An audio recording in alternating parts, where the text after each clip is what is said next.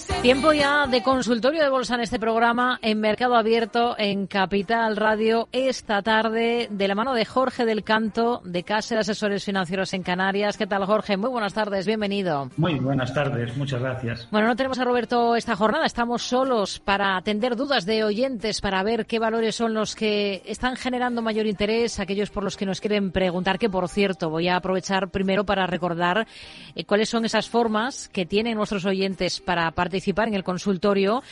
Una es escribir un correo electrónico con esas dudas que nos quieran plantear a oyentes capitalradio.es. Otra es el teléfono. Hay un número que tenemos a su, a su disposición, 91 283 3333 y a través de WhatsApp nos pueden dejar notas de audio en el 687-050-600. 687-050-600. Vamos a ir primero un poco con la situación de cómo están las cosas. Jorge, hoy hemos visto una jornada en la que el IBEX ha terminado con ligeros avances. Eh, Mayor fortaleza hoy, sobre todo en Europa, para la bolsa francesa. Ahí se nota el tirón importante que ha tenido el lujo francés. Mm, buenos resultados, mejores de lo que estaba esperando el consenso del mercado de Louis Vuitton.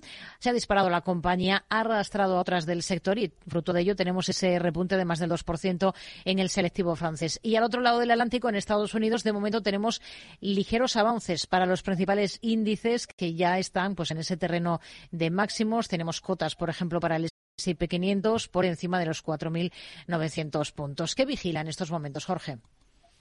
Bueno, pues es llamativa la situación que acabas de comentar porque es cierto que el índice francés ha tenido ese tirón que ha sido importante, lo ha acercado a sus máximos anuales, que es una zona de muchísimo interés, pero sobre todo me llama la, atención lo que ha sucedido en el índice Eurostox eh, recientemente, porque si bien el CAC 40, insisto, está eh, intentando chocándose con la resistencia de sus máximos históricos.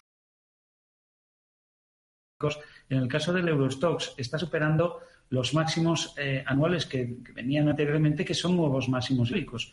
Y esta es una novedad dentro de los índices europeos, porque en otros índices, como puede ser el alemán o puede ser el índice español, todavía nos encontramos, eh, en, el, caso del índice alemán, todavía chocándose con esa barrera de los 17.000 que no consigue superar y en España, aunque hayamos vivido una jornada ligeramente positiva, hay que recordar que estamos por debajo de eh, la resistencia de los 10.000. Eran un soporte, si recordamos cómo estaban las cosas al finalizar el año, eh, al comienzo de este año, perdón, en la primera semana nos encontrábamos con que nos movíamos en un intervalo lateral entre los 10.300 y los 10.000.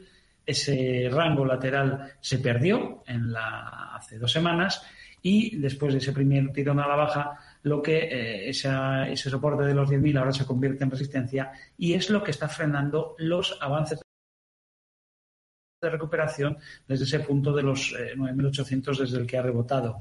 Que no consiga superarlo, pues tal vez está muy relacionado y yo creo que bastante con la presencia, con la fuerte presencia que tenemos en el índice del sector bancario, que es el que está más atascado en este momento en, Europa en general y en España en particular.